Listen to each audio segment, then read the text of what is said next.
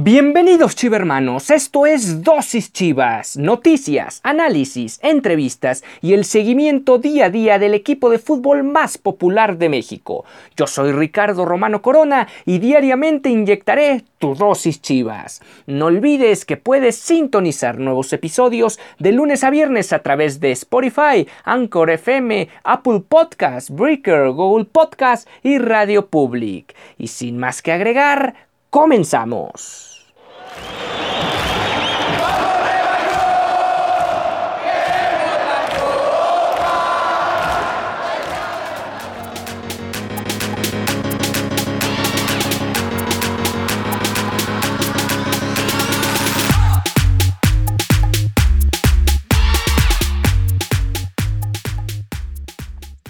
Hola, ¿qué tal? Bienvenidos a este match entre Dosis Chivas y Dosis Tigres. Esta es la jornada 17, la previa de la jornada 17, y nos trae este magno platillo del fútbol mexicano, donde básicamente es un partido de reclasificación para la reclasificación, porque prácticamente quien consiga la victoria en este encuentro habrá conseguido ya su pase a la ronda de repechaje e incluso con la posibilidad de jugar como local el partido de repesca y además con altas posibilidades, lo decía yo en el programa de Dosis Chivas hace dos emisiones, con altas posibilidades de que se vuelvan a encontrar en semanas consecutivas después de que arranque, eh, más bien de que finalice esta jornada del fútbol mexicano, la jornada 17. Y en esta ocasión se encuentra con nosotros Pedro García, quien es el, el autor de Dosis Tigres y que nos va a platicar un poco sobre lo que va a acontecer eh, o lo que cree que puede acontecer el día de mañana en el estadio Akron. ¿Cómo te encuentras, Pedro? Ricardo, amigos de Dosis Chivas y a la raza incomparable de Dosis Tigres, un saludo, un gusto estar aquí este, en un partido que, como tú dices, es una reclasificación para la reclasificación. Me gusta esa descripción que le das, es prácticamente un repechaje para entrar al repechaje, dos equipos que se juegan una final adelantada, lamentablemente en estas condiciones no es para pasar a liguilla, no es para pelear por el superliderato, es para pelear por un lugar dentro de los primeros 12, situación a la que creo que ninguno de los dos, eh, de las dos instituciones debería de acostumbrarse y por sus planteles, por sus nombres, por sus hombres, creo que es un fracaso para ambas que estén en estas instancias, pero bueno, ese es otro tema. Eh, se viene un partidazo realmente por lo que implica. Otra de las historias que nos puede traer también este encuentro es que el director técnico que pierda este partido puede ser que esté viviendo su último encuentro en el banquillo de cualquiera de las dos instituciones. Sabemos la situación de Ricardo Ferretti, lo platicamos en Dosis Tigres los días anteriores, que ya él mismo con sus propias palabras dijo, ¿saben qué? Se acaba la temporada y yo me voy. Y por el otro lado, Buse, que bueno, aunque no esté así, aunque se le ha respaldado mucho y más de lo que tú incluso quisieras, Ricardo, por lo que he escuchado aquí en Dosis Chivas, este, como quiera, puede ser que terminando la temporada, si pierde este partido, si no se reclasifican las Chivas, eh, lo destituyan a, Bucetich, ¿por qué no? Entonces, los dos directores técnicos también se juegan algo importante en este partido de la jornada 17. Sí, eh, podríamos decir que sí podría ser casi un hecho que si los Tigres no ganan, dado también los, los resultados que se están dando ya en la jornada, Sabemos que los dos equipos podrían clasificar a pesar de llegar a perder este partido. Sin embargo, ya Pachuca goleó y por lo tanto Pachuca ya está por encima de los dos y eso significa que uno de los dos va a quedar abajo de Pachuca. Eh, por lo menos, si es que no es que, si no es que empatan estos dos equipos en, en el partido final. Y por otro lado, pues ahí está lo de Mazatlán, lo de Querétaro, el Atlas que ya también automáticamente con el descenso económico de las multas del San Luis ya también está asegurando su lugar en fase final. Está también lo de Toluca, lo de Cholos, pero eh, como se están dando las circunstancias, pues sí podría ser el último partido, sí o sí, prácticamente del Tuca Ferretti al frente de, los Tigres, si es que llegara obviamente a perder el enfrentamiento. Y en el caso de Bucetich, pues sí, lo hemos mencionado en dosis chivas en reiteradas ocasiones, han sido, me sobran dedos de las manos para contar los partidos completos que ha tenido el Deportivo Guadalajara al frente de Bucetich. Y me parece que si no hay una final en este semestre, Bucetich va a terminar perdiendo su puesto como entrenador eh, del equipo de fútbol de Chivas. Y por lo tanto ya vendría un nuevo proyecto para el próximo semestre. Lo más probable, viendo las circunstancias, hay que decirlo, de cómo se está desenvolviendo este torneo, es que ninguno de los dos equipos eh, termine bien el torneo, digamos, con éxito y que inicie un nuevo proyecto a partir de julio. Eso es lo que proyecta la, al menos las probabilidades. Sabemos que muchas cosas pueden ocurrir y mucho tiene que ver con lo que podemos observar en este enfrentamiento en el Estadio Akron, donde hasta cierto punto es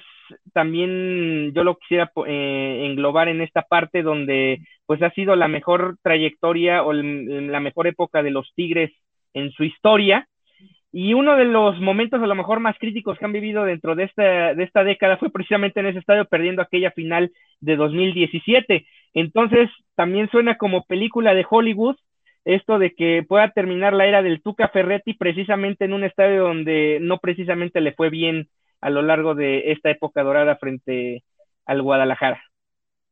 Y, en varias ocasiones se le llegó a complicar el OmniLife, ahora Estadio Akron, eh, cuando Tigres llegaba mucho mejor que Chivas en diferentes circunstancias, y un 0 por 0, este, que se llevaban por ahí, un 1 por 1. Chivas le sacaba el resultado, o si es, si es una plaza que se le ha complicado a Tigres, sobre todo en esta era reciente, pero mi lado aficionado, fíjate, dices, que, ninguno de los dos equipos tiene posibilidades, eh, siendo objetivos, siendo analíticos, de llegar lejos en esta temporada, de hacer cosas, algo espectacular. Y concuerdo totalmente contigo, mi lado objetivo me dice lo mismo que a ti, por lo que hemos visto dentro, dentro del terreno de juego, por lo que han presentado los dos equipos. Creo que Chivas viene en su racha mejorcita de lo que va del torneo, lo cual puede ser positivo para ellos. Tigres tampoco viene tan mal, considerando que de los últimos tres ha sacado, de los últimos nueve puntos ha sacado siete, Chivas viene nueve de nueve, pero como quiera aquí específicamente eh, de Tigres es a quien yo le vería más posibilidades porque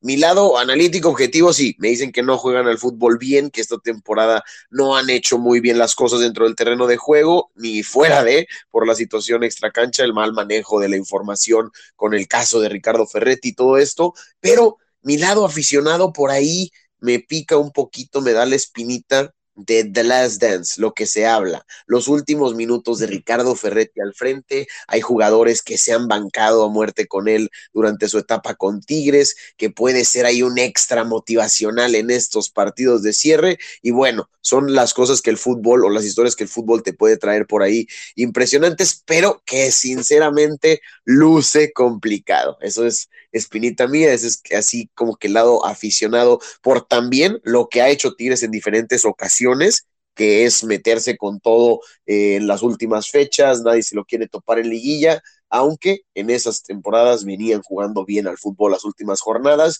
y en este creo que ha sido mucha, un poco de suerte, un poco de también, eh, pues sí, estrategia, porque han, mejorado al fútbol, también tomando en cuenta los rivales que se han enfrentado en las últimas fechas, no han venido de la mejor manera, pero vamos a ver qué es lo que puede suceder con Tigres. Y específicamente en el caso de Chivas y el estadio y estos malos recuerdos que nos traen, bueno, precisamente en ese caso el verdugo de Tigres en esa ocasión fue también un ex Tigre, Alan Pulido, que fue el que le terminó, creo que fue la, estrella de Chivas en esa final, este, junto con ahí el conejito Brizuela que jugó bien, o creo que fue Orbelín Pineda, me parece también, fueron malos recuerdos, pero ahorita en la actualidad en este partido creo que los dos equipos más parejos no podían llegar. Eh, ahí los vemos en el 10 y 11 de la tabla, misma cantidad de puntos. Eh, por ahí en Goal Difference también andan muy pegados, situaciones similares en lo que fue del torneo, así que pues qué podemos esperar, se viene un partidazo, ¿no? Sí, un partido que llama poderosamente la atención. Antes de continuar, quisiera recordarle a la gente que nos escucha que nos pueden sintonizar por Spotify, eh, Anchor FM, Breaker, Google Podcast, Apple Podcast, Overcast y Radio Public. Y en esta ocasión lo estamos haciendo también completamente en vivo en estéreo, en la aplicación de estéreo. Ahí pueden mandarnos incluso sus dudas, comentarios y opiniones acerca de este partido entre los Tigres y el equipo del Guadalajara. Fíjate que mencionaba el día de ayer, le daba a toda nuestra afición de Chivas el dato de que en el simulador de la Liga MX en su página de internet, eh, pues se puede simular cada uno de los resultados y cada una de las probabilidades de, de quién te puede tocar en la siguiente fase.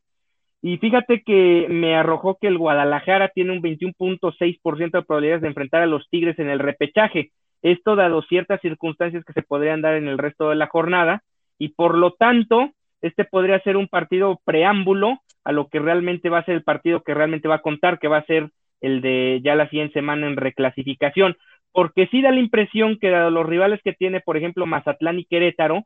se antoja muy complicado que saquen la victoria y por ahí con eso ya a estos dos equipos les va a alcanzar para meterse y a su vez quedar empatados en, puntos y enfrentarse octavo contra noveno o séptimo contra décimo, porque si uno de estos dos equipos gana, va a subir en la tabla, va a recibir el partido de repechaje y el otro va a caer un poco en esa, en esa misma tabla de clasificación. Sí, va a ser, y es una situación muy interesante que yo he visto que se da mucho a veces en otros deportes, como en la NFL, que se enfrentan en la última jornada y después se vuelven a ver las caras en postemporada. Aquí en Liga MX.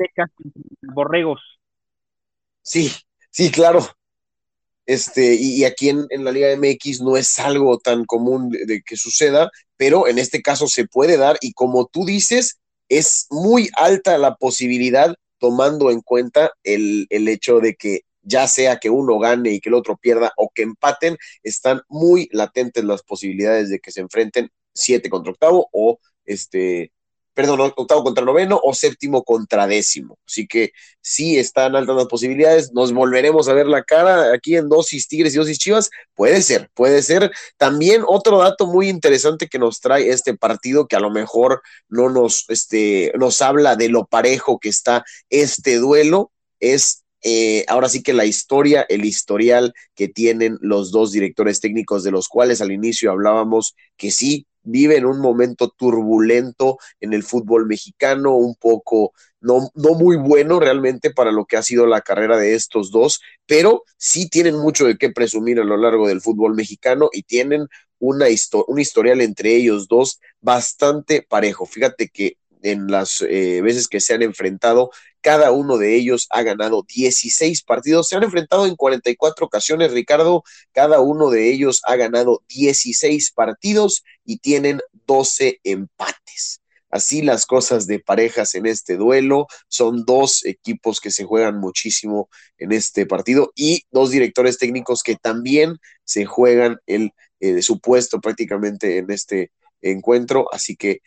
hay dos, hay, hay, buenas historias en este, en este enfrentamiento, tanto el hecho de que los equipos se pueden volver a ver las caras, eh, el futuro para estos directores técnicos y sus equipos, y bueno, el hecho de que quien gane será quien se alce como máximo ganador entre esta rivalidad de el Buce y el Tuca, o si es un empate, se alarga por ahí esta racha. Sí, fíjate que eh, estos dos entrenadores son viejos conocidos, recordarás que durante la mejor época que ha tenido el Monterrey en su historia, pues eran precisamente dirigidos por Víctor Manuel Bucetich y poquito después de que inicia esta época ganadora del de, Monterrey, llega precisamente el Tuca Ferretti y vuelve ganadores a los Tigres. Entonces son entrenadores que se conocen muy bien. De hecho, lo mencionaba en la, en, en la conferencia de prensa del jueves Bucetich de conocer muy bien a su adversario en el banquillo y por lo tanto se vuelve alguien bastante, más bien se vuelve un partido bastante complejo en esta parte de que como ya se conocen muy bien, saben las tendencias de uno y del otro a la hora de tratar de modificar y de replantear los partidos cuando así se requiera. Eh, en el último enfrentamiento entre estos dos equipos, recordarás, ganó el Guadalajara y en San Nicolás de los Garza. Fue un partido donde yo diría fue de los pocos en ese semestre y obviamente también contando el actual, donde Víctor Manuel Bucetich sí mostró una cara importante con el equipo, eh, se vio compacto, se vio con la capacidad de hacerle daño a los Tigres. También hubo una circunstancia que favoreció al equipo del Guadalajara, que fue una expulsión en contra de, del cuadro felino. Pero ahí está, ahí está la victoria de Chivas que sacó en aquel Guardianes 2020 y que de alguna manera, pues, es el más reciente cassette que tienen enfrentamiento entre los dos conjuntos, porque más allá de lo que puedan hacer o no en los partidos más recientes, pues sí mucho pesa lo que se hizo en el partido anterior, sobre todo considerando que son los mismos entrenadores y que prácticamente los dos equipos tienen la misma plantilla y que al final de cuentas siguen mostrando pues una base de jugadores que se mantiene desde el semestre anterior para bien o para mal. Y en ese partido, vaya que Guadalajara hizo ver mal a Tigres, fue un 3 por 1 en el que le metieron gol prácticamente de todas formas, eh, un, un, buen pase, eh, ¿cómo se llama? Eh, brincando líneas en el que se terminan, le terminan ganando la espalda a Diego Reyes de manera terrible, lo hicieron ver mal, después incluso le metieron gol en la contra al final, eh, me parece que también los exhibieron a balón parado, fue un partido redondo el de Chivas, el de la temporada pasada y, y Tigres, que me acuerdo fue cuando recién comenzaba la época del diente, fue el primer partido que lo metieron la temporada anterior y después de eso comenzó un poquito a cambiarle la cara a los Tigres, un diente López que en este partido probablemente es casi, casi seguro que quede descartado, que no vaya a estar. Hay muchos jugadores de Tigres que los vienen persiguiendo las lesiones es cierto, lo decías, prácticamente vienen los mismos planteles, eh, si nos referimos en, nombres y checamos la lista de los dos equipos, pero un Tigres que sí llega a la jornada 17 bastante mermado, ya sea por la sobrecarga que tuvieron al inicio, que se fueron al Mundial de Clubes, eh, que tuvieron una seguidilla de partidos después ahí, vinieron varias lesiones de las cuales no se pudieron recuperar, la expulsión de Carioca, así que sí, llegan los mismos planteles un poco, pero un Tigres que viene mermado en esas cuestiones, no sé cómo ande, y, ahorita profundizamos más en eso, no sé cómo llegue el equipo de Guadalajara eh, eh, con sus nombres, que, quiénes llegan o todos están completos el equipo, Bucetich podrá contar con todas sus armas o quiénes le faltarán por ahí, porque en Tigres eh, tiene cuatro bajas, estamos hablando del Diente López, Luis Quiñones, el Chaca Rodríguez y pues Rafa Carioca por expulsión, son prácticamente tres jugadores titulares indiscutibles y un Diente López que si no es titular es porque Ricardo lo quiere, pero que prácticamente tiene el nivel para hacerlo y para cambiar las cosas en Tigres. ¿Cómo están las cosas en el vestidor de Guadalajara en ese sentido? Pues sí, mira, fíjate que hablabas tú al inicio del programa de, de cómo llega el Guadalajara con esta racha de tres triunfos consecutivos y digamos que hasta cierto punto las cosas se han acomodado, no sé si a favor de Bucetich, o a favor más bien del equipo, porque realmente el cuadro del Guadalajara eh, no encontrado un once titular, o más bien Bucetich, no sé si no ha querido o no ha podido o no sabe qué onda, pero no ha repetido cuadro más que, si no me equivoco, son cinco partidos de una semana a otra, y ya es, ya es prácticamente un año de dirigir al conjunto del Guadalajara y ha sido incapaz de repetir al cuadro titular, que sí ha habido indisciplinas, ha habido lesiones, que también han mermado esa posibilidad de repetir cuadro, pero por unas o por otras el equipo ha tenido que estar rotando constantemente, ya sea uno, dos, tres o hasta cuatro futbolistas de un partido a otro. En ese sentido, pues ya para este duelo de la jornada 17, Chivas no va a contar con Iramier, quien recientemente entró a cirugía y al parecer no creo que regrese en lo que resta del semestre por ahí podría regresar en una hipotética semifinal, aunque dadas las circunstancias no sé si Mier, que no ha tenido un excelente torneo, ni mucho menos sea redituable en una fase tan importante como puede ser una hipotética semifinal.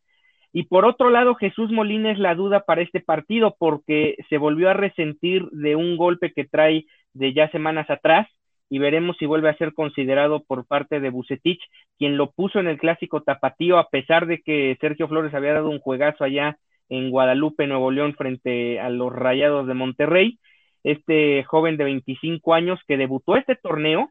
que digamos ya no es tan jovencito para lo que usualmente es un debut de primera división, debutó a los 25 años frente al Puebla en la jornada 1, en los últimos minutos del partido. Durante todo el torneo había jugado escasamente, yo creo, cuando mucho 15, 20 minutos de un partido y le da la responsabilidad total de la contención en aquel duelo frente a los Rayados de Monterrey, considerando todo lo que esto implica enfrentar un equipo tan potente como el del Vasco Aguirre, y no lo hace nada mal, solito en la contención pudo dominar la situación, sobre todo en la primera mitad, y darle ese desenvolvimiento al equipo para poder salir por el centro y, e, e iniciar las jugadas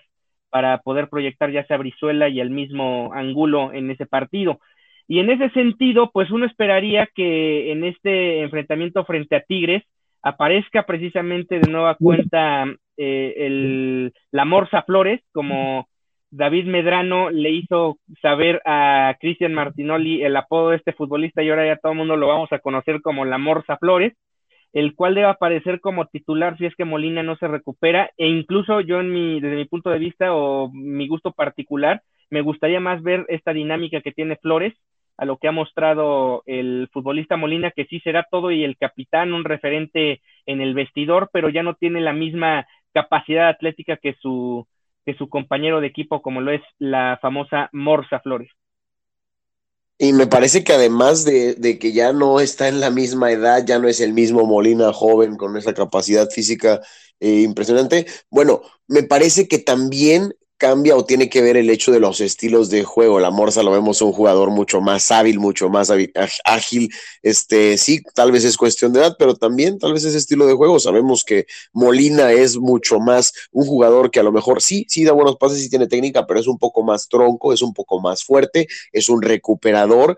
pero en este, en, esta, en este cambio que le ha venido a Guadalajara después de la lesión de Molina, creo que le ha favorecido eh, el partido contra Rayados personalmente digo, no es que no es que he visto toda la campaña de Guadalajara, pero de los partidos que me han tocado ver, que me ha tocado seguir, fue de los que más disfruté como aficionado al fútbol. Este, se vio un Guadalajara que jugó bien, que jugó suelto, que se fue al ataque, que en el que Bucetich prácticamente les dijo, señores, no tenemos nada que perder y mucho que ganar, así que vamos a salir por todo y vaya partidazo. Luego lo del, clásico tapatío también lo hicieron bien, pero al final de cuentas eso es una paternidad que traen sobre el Atlas, que no sé si sea también mental, lo de los rojinegros, que cuando se les aparecen las rayas enfrente les tiemblan las patitas. Eh, en fin, eh, Chivas lo viene haciendo bien los últimos dos partidos y creo que la Morsa lo ha hecho bien, ha sido destacable y no, no tendría, o sea, no me sorprendería que fuera titular en este encuentro. Por el lado de Tigres, fíjate que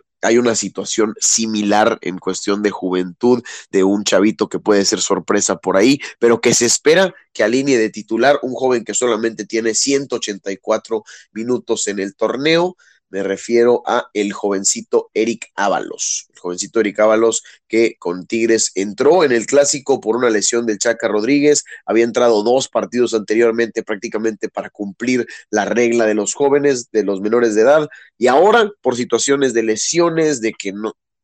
jugadores fatigados, expulsiones y todo esto, tendrá que entrar al quite como titular en la lateral derecha. Tigres sorpresa con dos jugadores que no habían jugado durante mucho en la temporada. Aldo Cruz, que ya se afianzó con la titularidad, se podría decir, por esa banda izquierda, que lo hizo muy bien en el clásico, que lo ha hecho bien en los cuatro o cinco partidos que ha estado titular. Se espera que también vaya eh, eh, de inicio, de inicio entre los once. Y otra gran sorpresa por ahí es que podamos ver a el mismo Jordan Sierra, el ecuatoriano, de titular. Hay varias, varios nombres, así que tú te pones a ver el once titular de Tigres y, y dices, ay Jesús, este, ¿por qué, ¿por qué tanto cambio? Considerando que a Ricardo Ferretti no le gusta hacer esto, bueno, pues las lesiones se tendrá que hacer de jugadores. No está Javier Aquino, no está Luis Quiñones, no está el Diente López, entonces prácticamente también es una media improvisada. ¿Te parece si ya, ya entro en profundidad con el 11, así básicamente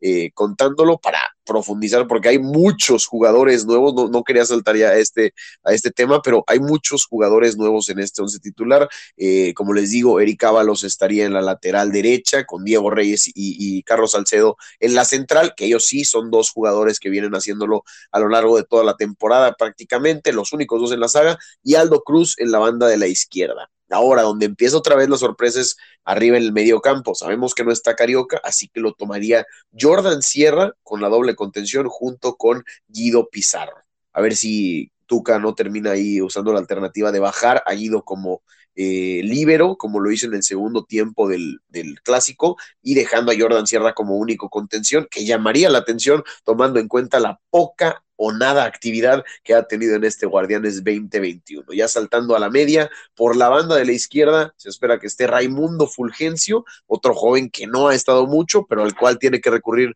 por la lesión de Javier Aquino. Por la banda de la, de la derecha, este Julián Quiñones, que un hombre, el, pies de raqueta que le ha dicho mucha gente aquí en Tigres, la gente no está contenta con este jugador colombiano, pero vuelve a la titularidad del equipo de Tigres por la situación que vive Luis Quillones, que también salió lesionado del partido del clásico. Y arriba, los que andan con la pólvora mojada, la delantera de la doble G, que, que sí, no han metido muchos goles, que han hecho entre los dos siete partidos en lo que va del torneo pero que vienen de marcar el, partido anterior y a ver si pueden mantener la racha, el cocolizo Carlos González y André Pierre Gignac al ataque. Así que si Chivas eh, algo puede aprovechar aquí son las grandes ausencias de Tigres. Les falta Carioca, que fue uno de sus mejores jugadores a lo largo de la temporada, alguien que desborda y despunta, de hecho, quien gana la mayor cantidad de manos a manos frente a su rival, me refiero a Luis Quiñones, y que además es el mejor asistidor de Tigres en lo que va de la temporada. Eh, tendrán una gran ausencia también por la banda de la derecha, eh, la lateral, como les digo, con el joven Eric Ábalos, que es una incógnita o una incertidumbre cómo lo puede hacer en este partido. Así que Chivas tiene que aprovechar esta clase de ausencias, me parece, Ricardo. Sí, definitivamente es un duelo donde Chivas puede tener esta posibilidad. Mencionabas hace rato el tema de, del partido anterior donde el Guadalajara les ganó con balón directo a la defensa de Tigres y fue precisamente la manera en que Chivas le ganó a Pumas este, este torneo y también como le ganó a Rayados. Cuando los equipos tratan de apretar al Guadalajara y le dejan espacios atrás a su última línea, tratando el Guadalajara de jugar mano a mano en ese sentido, es cuando peor le ha ido a los equipos que enfrentan al Guadalajara, dadas las características que tienen los delanteros del Guadalajara. Ahí está un Uriel Antuna, que me parece es el máximo referente en ese sentido, que tiene una velocidad infernal, y que prácticamente con cualquier defensor le va a ganar en el mano a mano a velocidad. Por lo tanto, me imagino que el Tuca Ferretti aprendió de aquel partido donde Antuna ganaba la espalda de su, de su marcador una y otra vez y que le ha acontecido en otros partidos y que esa debe ser la clave para evitar que Guadalajara pueda tener muchas jugadas de peligro. También, de hecho, contra León esa situación le favoreció al cuadro rojiblanco para poder sacar la victoria en aquel momento. Eh, en el caso del Guadalajara, para lo que va a ser el cuadro titular, eh, debe aparecer de nueva cuenta Toño Rodríguez, aquí ya lo hemos mencionado en muchas ocasiones, uno no entiende cómo de la noche a la mañana Gudiño dejó la titularidad, daba la impresión que no lo estaba haciendo mal, tampoco era que estuviera salvando al equipo una tras jornada tras jornada y dándole puntos al equipo, pero tampoco estaba cometiendo errores garrafales y de una semana a otra Gudiño se va a la banca, regresa Toño Rodríguez a la, a la titularidad y eso de alguna manera pues también ha generado cierta inestabilidad en lo que se refiere al, cargo como titular de, del cuadro rojiblanco. En la saga defensiva, fíjate que te mencionaba el tema de la morsa con la contención, pero en la defensiva también ha habido cambios. Ya mencionaba el asunto de Mier, que se va a perder lo más probable el resto del semestre. Y apareció el Tiva Sepúlveda en pareja con Luis Olivas, este Luis Oliva es un chamaco que había estado teniendo buena, buen trabajo, buenos partidos en el tapatío. Hay que recordar que Chivas tiene esta filial en la Liga de Expansión que le ha venido muy bien a lo que es el terminar de formar a sus jugadores de fuerzas básicas. Y un ejemplo de ello, pues es la Morsa y otro ejemplo es Luis Olivas. Luis Olivas parece tener mucho temple, mucho carácter, tiene buen juego aéreo, incluso se ve que tiene buen pie para precisamente eh, catapultar a los delanteros a velocidad.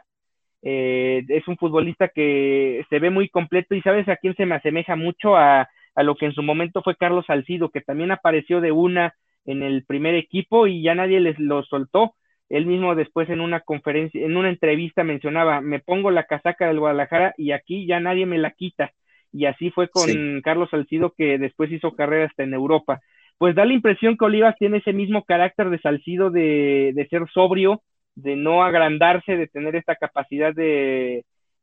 de solucionar los problemas que básicamente te pueden, se pueden presentar en una defensiva, que es eh, cortar, parar a los rivales, tratar de defender los tiros de esquina, eh, tener buenas coberturas en, en, bloque junto con tus compañeros y a, y a priori pareciera que se va a convertir en un líder tarde o temprano en la saga del Guadalajara. Por lo pronto, Bucetich ha apostado por tanto el Tiva Sepúlveda como el mismo Luis Olivas y, y, veremos qué éxito tiene o hasta dónde puede llegar esta pareja de centrales, que dicho sea de paso, el Guadalajara de 16 partidos que ha jugado en el torneo, en solo dos de ellos no ha recibido gol. Y fue con esta pareja de centrales. Entonces, por algo lo están haciendo bien y por algo constantemente los está repitiendo Bucetich en este once titular. Y por las bandas,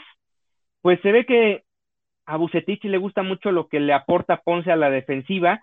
Muchos a lo mejor quisiéramos ver a Alejandro Mayorga, que tuvo un excelente semestre el anterior con los Pumas. Aquí no lo ha podido tener en, una, en parte porque Bucetich no le ha dado mucho parque en el terreno de juego. Y por el otro lado, un inamovible, y en parte porque no tiene competencia interna, hablamos del Chapo Sánchez, quien debe aparecer de nueva cuenta por esa lateral derecha. Hablaba yo ya de que la Morsa debe aparecer como titular en este enfrentamiento, aunque no hay que olvidar que también hay otro joven que ha estado destacando a raíz precisamente del cierre de torneo anterior, que fue Alan Torres, quien de hecho le quitó la titularidad a Fernando Beltrán y se hizo de buena parte del torneo de la doble contención con Molina. Una doble contención donde, por cierto, te de, te de decir que a muchos no nos gustaba porque realmente el equipo es mucho más precavido con dos contenciones que estén ahí como escudo tratando de parar a los rivales o de recuperar balones, pero no tanto de crear juego hacia el, hacia el frente. Y en más recientes partidos, Bucetich parece que, dada la necesidad de ganar partidos, ha tenido que arriesgar desde un inicio y el sacrificado ha sido Alan Torres, por lo tanto, yo no creo que vuelva en este partido, dado lo que ya mencionamos de que Chivas necesita la victoria, al igual que los Tigres, de volver a jugar con una doble contención. Más bien, me daría la impresión de que esa misma situación podría presentarse en dado caso que el Guadalajara vaya ganando el partido y que trate de manejar el marcador. Pero de otra forma, no veo el Guadalajara especulando con Alan Torres y en este caso la Morsa Flores en el medio campo. Más bien yo vería de nueva cuenta al Conejo Brizuela jugando como interior junto con el Canelo Angulo, por las bandas Alexis Vega y Uriel Antuna, y adelante, pues JJ Macías no está teniendo el mejor de los cierres de torneo, desde que regresó del preolímpico no ha sido el mismo del inicio del semestre donde anotó seis goles, y en este caso, luego sabemos que los delanteros son de momentos, y creo que Bucetich lo va a entender así y va a mandar al Chelo Saldívar como titular en este duelo frente al Patón Guzmán y todo su séquito de jugadores felinos. Que buscarán, que buscarán, uh, fíjate, darle a Ricardo Ferretti una de sus últimas alegrías en el banquillo de Tigres. ¿Lo lograrán? Bueno, no sé. Pero oye, mira, ahorita justo mientras estábamos grabando, mientras hablabas, Tigres acaba de anunciar que ya se confirma tampoco, o tampoco van a este partido Javier Aquino y Mesa. Te había dicho que eran bajas, te había dicho que no habían entrenado a la par de los demás jugadores, pero ya se confirmó, no van ni siquiera a hacer el viaje, entonces seis jugadores de Tigres que están fuera, no está Aquino, no está Mesa, no está el Chaca, no está Dueñas por la lesión que ya traía, este, para este partido tampoco está Carioca, ni Luis Quiñones, así que vaya, son de esos seis jugadores que te mencioné, cinco son titulares indiscutibles. También el Diente López, que él si no está descartado, pero no va a titular porque está golpeado, puede ser que tampoco lo veamos en este partido. Así que pinta complicado para Tigres. Yo creo que lo que más pueden aspirar o a lo que le tienen que tirar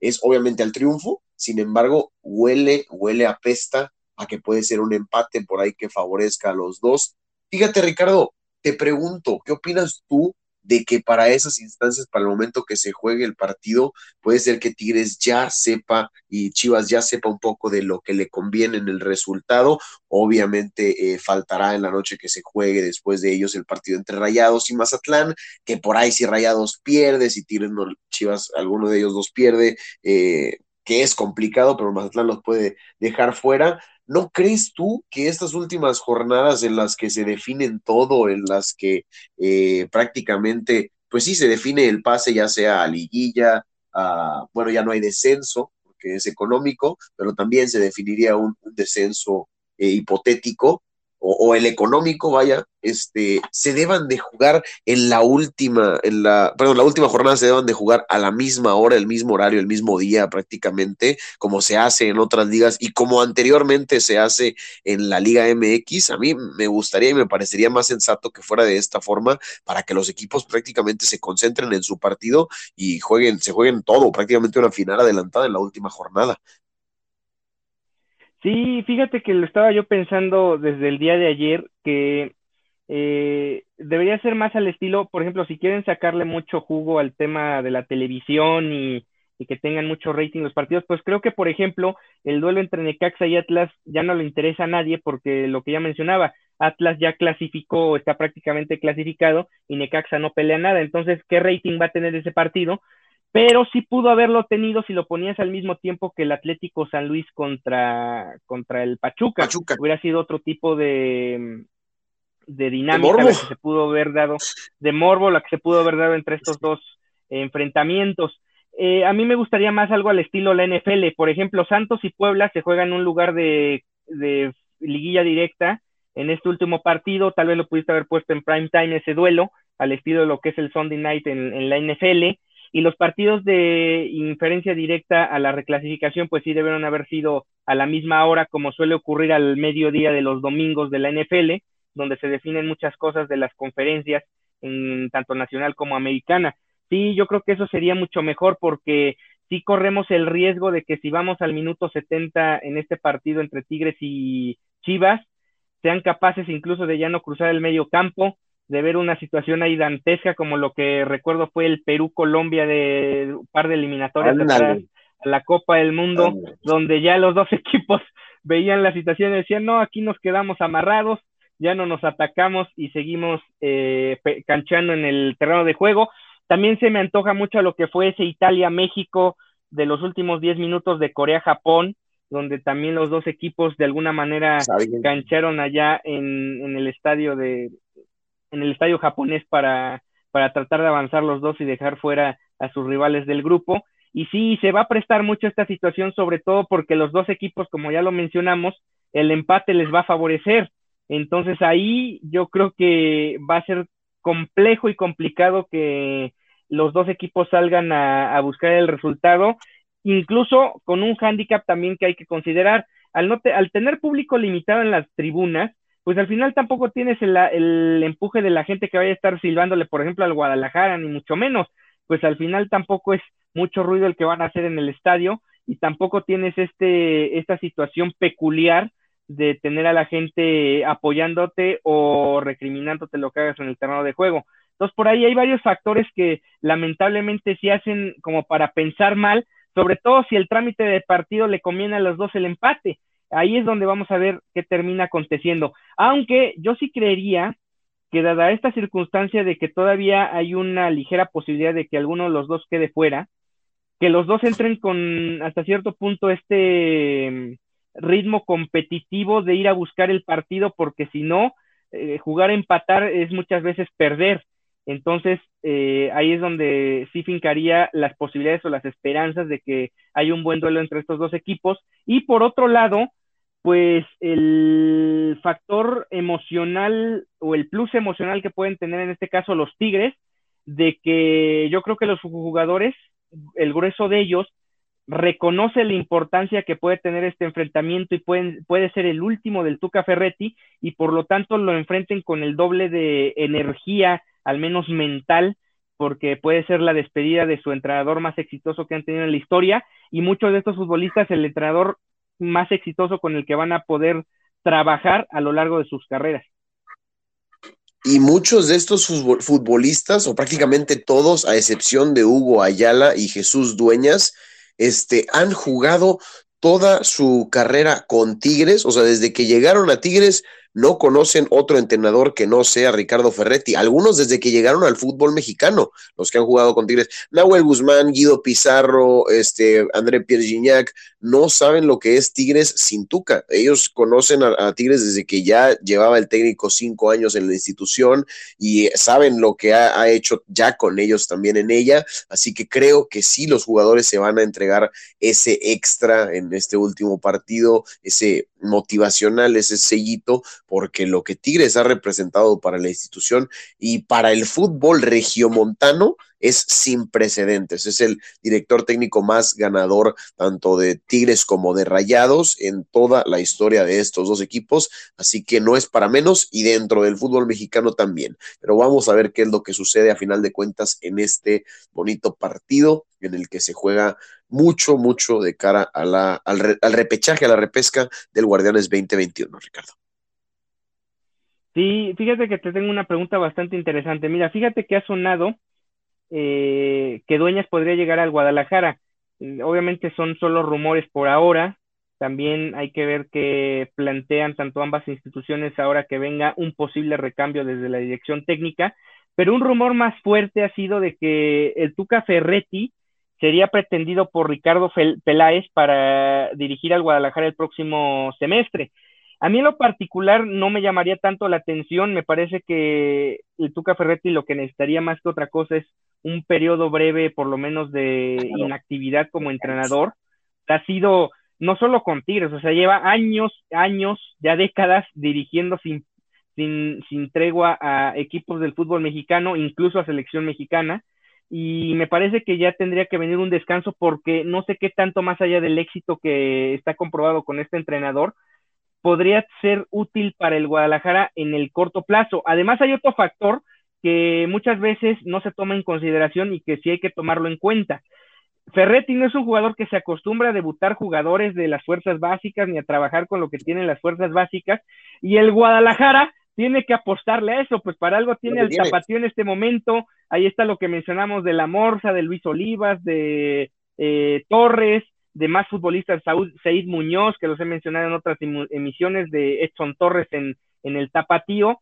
que están buscando parque en primera división y no sé qué tanto el Tuca Ferretti vaya a tener esa disponibilidad o esa capacidad de darle cabida a estos jóvenes futbolistas que de alguna manera debe ser el proyecto del Guadalajara, dado también este hándicap que tiene la institución de solo jugar con mexicanos y que no están en abundancia en el fútbol mexicano, ni mucho menos en el fútbol mundial, como para pensar de estar reforzando constantemente el primer equipo.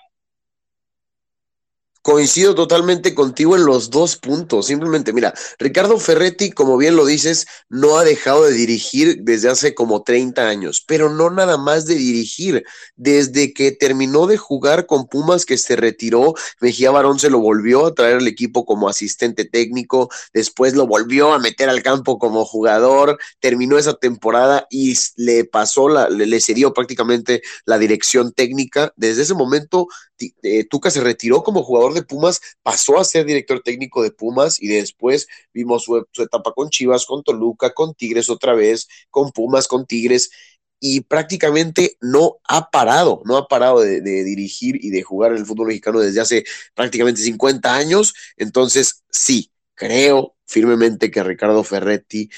tiene que descansar o merece un descanso, no sé de cuánto tiempo. Y ya después de esto, si viéramos un futuro, una posible, eh, sí, un posible futuro con, con Chivas, veo muy complicado ese punto, ese punto justo que mencionas. Son jóvenes mexicanos de los que tienen que requerir. Y no digo que Ricardo Ferretti no confíe en los jugadores mexicanos, porque incluso en Tigres ha traído muchos defensas. Su defensa fue prácticamente conformada por mexicanos durante toda su estancia en Tigres, mediocampistas de los que confió, jugadores que llevó a mandar a selección mexicana, pero generalmente son jugadores ya consolidados en otros equipos. No suele ser un jugador que apueste como si nada a a sus jugadores jóvenes, así que sí, vería muy complicado por la situación que vive el Guadalajara en estos momentos y también quién sabe qué tanto, sí, Guadalajara es un, es un equipo con mucho, con, con dinero, sí producen, pero quién sabe qué tanto le puedan llegar el precio a un Ricardo Ferretti que en Tigres ganaba bastante bien y que si Chivas debe poner su prioridad en los jugadores, en el equipo que le venden,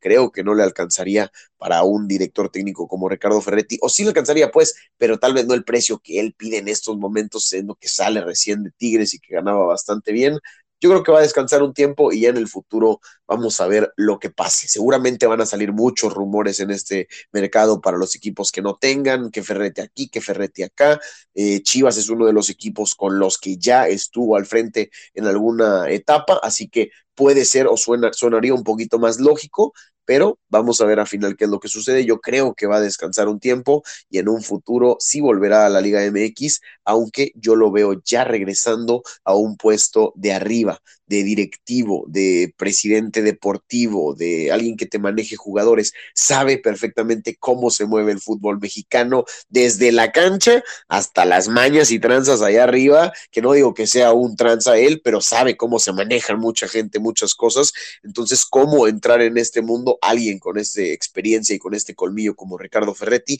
creo que sería muy valioso para cualquier equipo en la liga, en la liga del fútbol mexicano pero sobre todo ahí arriba, en puestos directivos. Yo no sé qué tanto tenga él para aportar todavía como director técnico. Ahora, eh, ¿tú consideras que va a haber futbolistas del actual plantel del Guadalajara que el próximo semestre estén jugando en Tigres o viceversa? Que jugadores de Tigres estén jugando en Guadalajara. O sea que este duelo entre estos dos equipos eh, pueda ver el, verse reflejado el próximo semestre con algunos jugadores con la camiseta contraria.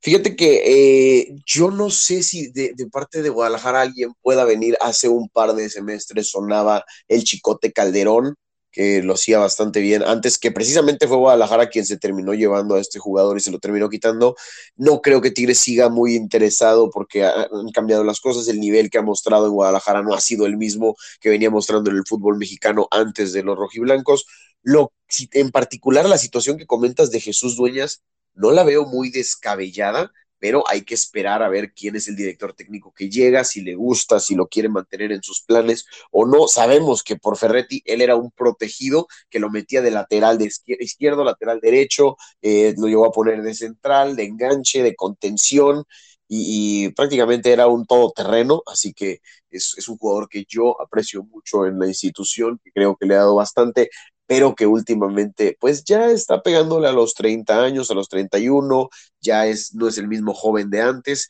y puede ser que un nuevo reto en su carrera sean las Chivas, es un equipo 100% mexicano y es un equipo al cual suelen llegar jugadores de esta, de esta de estas cualidades y con estas características a lo largo de su carrera. Así que no lo veo muy descabellado y, sería bueno para, para, el conjunto de Guadalajara, me parece adquirir otro jugador de experiencia, también quién sabe qué suceda con, el plantel de Chivas. ¿Tú en lo particular ves algún jugador de Chivas saliendo a Tigres o, fuera de, de, Jesús Dueñas, alguien que pueda ir del conjunto de los felinos a los rojiblancos? Mira, desconozco cómo sea la situación actual de Carlos Salcedo, pero obviamente sería alguien natural que podría regresar al Guadalajara al final Chivas fue quien lo trajo al fútbol mexicano. Hay que recordar que él inicia en, en la MLS su, su, carrera como tal, digamos ya en máximo circuito, y su primer equipo aquí fue el Guadalajara. No sé si naturalmente o eventualmente él vaya a regresar al equipo de Chivas, sin embargo, pues sí sería de esos jugadores que estaría constantemente en el, en el aparador de posiblemente regresar al equipo.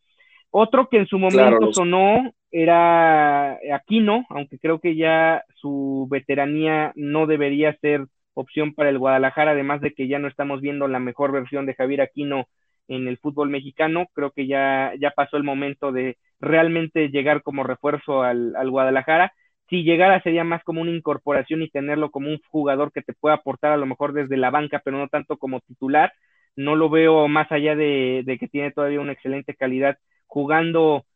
regularmente con el Guadalajara, sobre todo por el tipo de dinámica que trata de imponer este equipo desde lo institucional, no desde el entrenador, porque queda claro que Bucetich de dinámica no le interesa mucho, eh, pero sí ese sería el asunto con Javier Aquino. Y yo creo que ahí paramos de contar, o sea, más allá de lo de Dueñas, eh, Salcedo y Aquino, serían las únicas opciones, yo diría, eh, probables o por lo menos viables, porque por ejemplo no creo que un Diego Reyes